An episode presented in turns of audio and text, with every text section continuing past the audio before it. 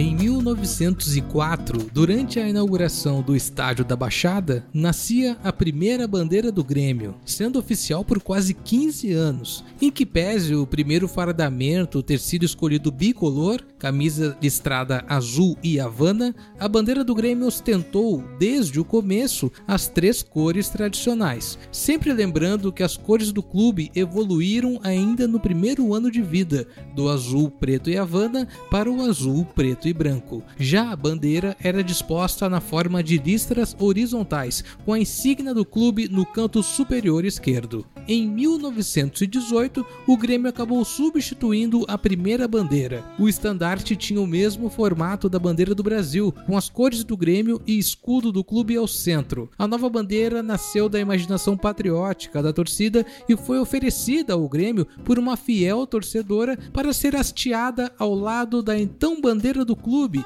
em virtude da primeira vitória contra um time estrangeiro, o Uruguai, em 1916. Mas aquele modelo agradou tanto que acabou substituindo a tradicional bandeira de 1904.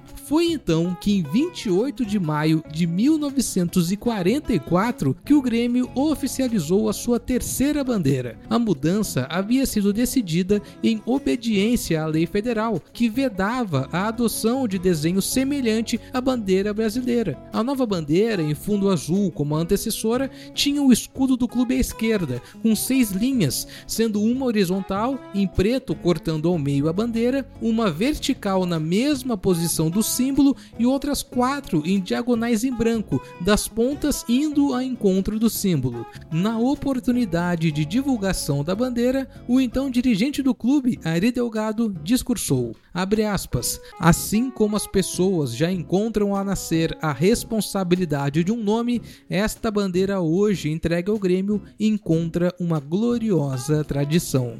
Fecha aspas. As recorrentes alterações na bandeira inaugurada em 44 acabaram mudando o local do escudo e a forma da bandeira, se assemelhando à bandeira da Grã-Bretanha. Da mesma forma, o escudo passou a levar a palavra Grêmio em destaque. A bandeira, em que pese a mesma, foi alterada novamente em 70, quando passou a ostentar uma estrela dourada, em homenagem a Everaldo, o primeiro atleta atuando por um clube gaúcho a ganhar uma Copa do Mundo. De 70 70 até os tempos atuais, a bandeira do Grêmio ainda passaria por pequenas modificações, mas nada que alterasse sua estrutura que se mantém até hoje. Ficou curioso para ver todas essas bandeiras? É fácil, é só seguir o arroba Grêmio Hojecast no Twitter e conferir o nosso post. Relembrando a história das bandeiras do Grêmio, eu fui Fred Fagundes e esse foi mais um Grêmio Hoje. Até amanhã.